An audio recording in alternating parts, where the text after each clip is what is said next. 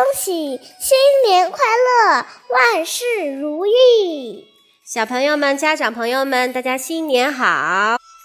小朋友们，你们喜欢过年吗？农历的新年又到啦，今天啊是大年初一，你们吃饺子了吗？放鞭炮了吗？哦，还有穿红衣、贴春联呢。嗯，为什么每年过年要做这些事啊？今天我们来讲一个关于年兽的有趣的故事。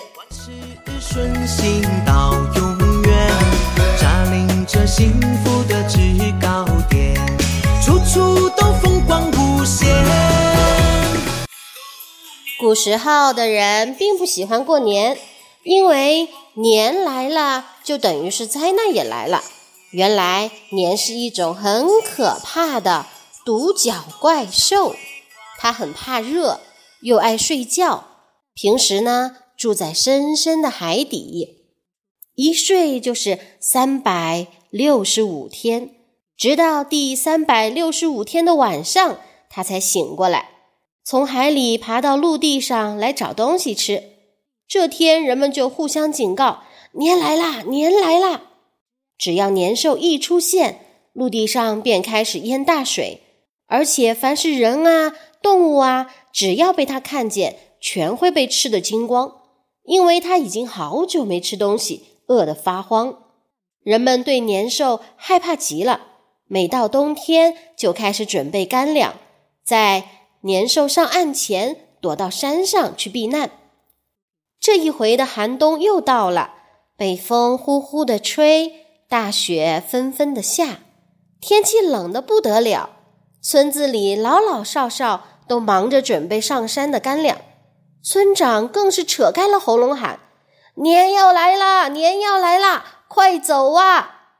村长一面大喊，一面带着全村的人们急急忙忙往山上跑去。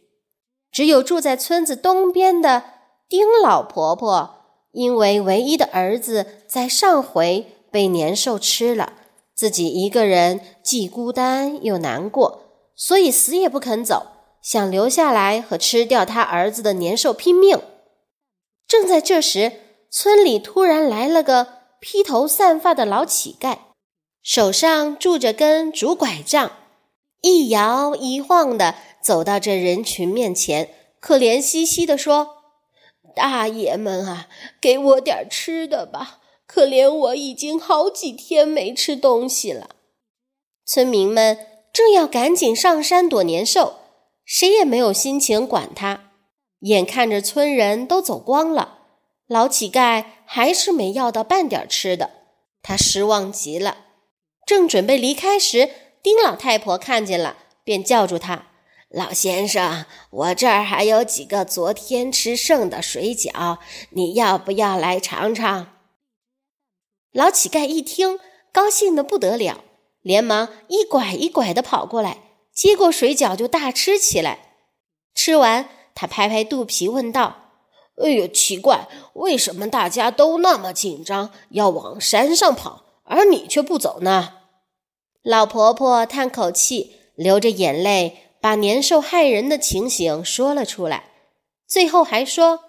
年兽等一下就要来啦，你吃完就赶快走吧，免得被他吃了。谁知道老乞丐听了，哈哈大笑，哈哈，我以为是什么大不了的事呢，原来只是为了年兽啊！哎，这太容易了，老婆婆你别怕，今天晚上就看我来制服他吧。老婆婆瞪大了眼睛，不相信地说：“什么？”你不怕凶恶的年兽吗？老乞丐慢吞吞地说：“是啊，你只要给我一块红布、两张红纸就行了。”哦，刚才那个饺子真好吃。呃，等一下，请你再多剁点馅儿，咱们夜里吃好不好？老婆婆只好半信半疑地找出了红布、红纸，交给老乞丐。然后她转回厨房，开始嘟嘟嘟嘟的用刀剁着饺子馅儿。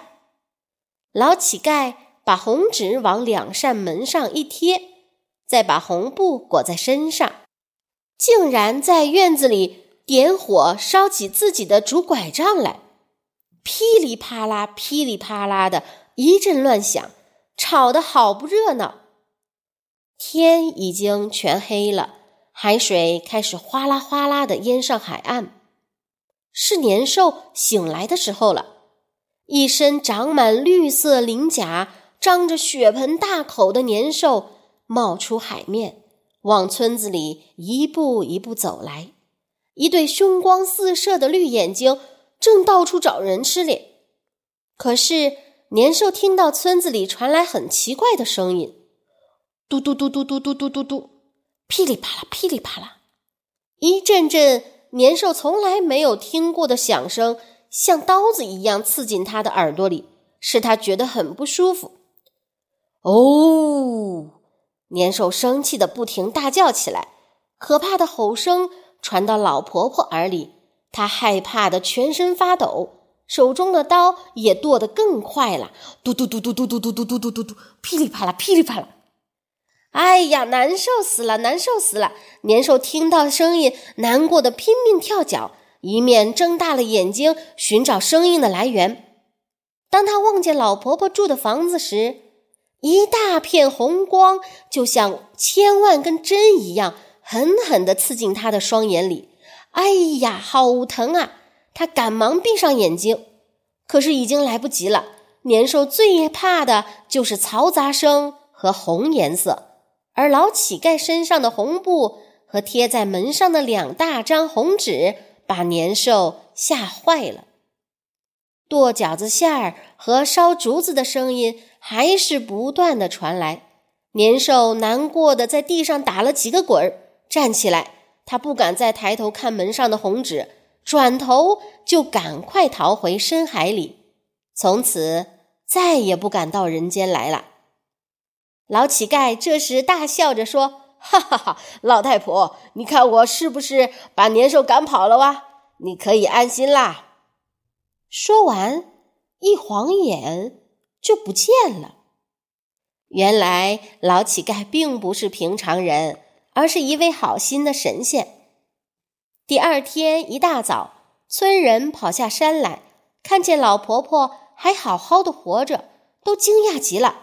于是老婆婆一五一十的。把前一天晚上的事说出来，大家都高兴地说：“哎呀，太好了！以后年兽醒来的这一天，我们只要剁饺子馅、穿红衣、贴红纸、烧竹子就好了。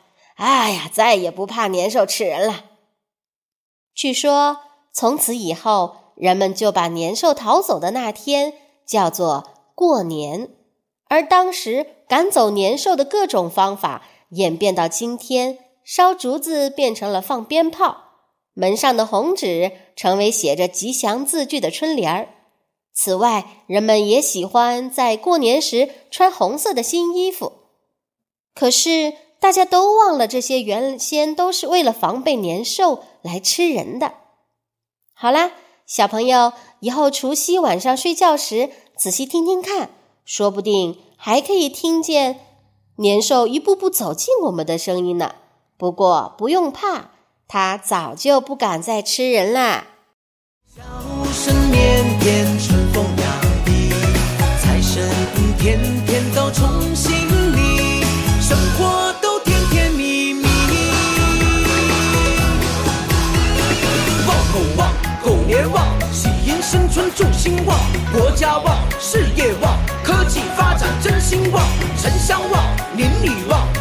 社会更兴旺身体旺爱情旺阖家欢乐好兴旺。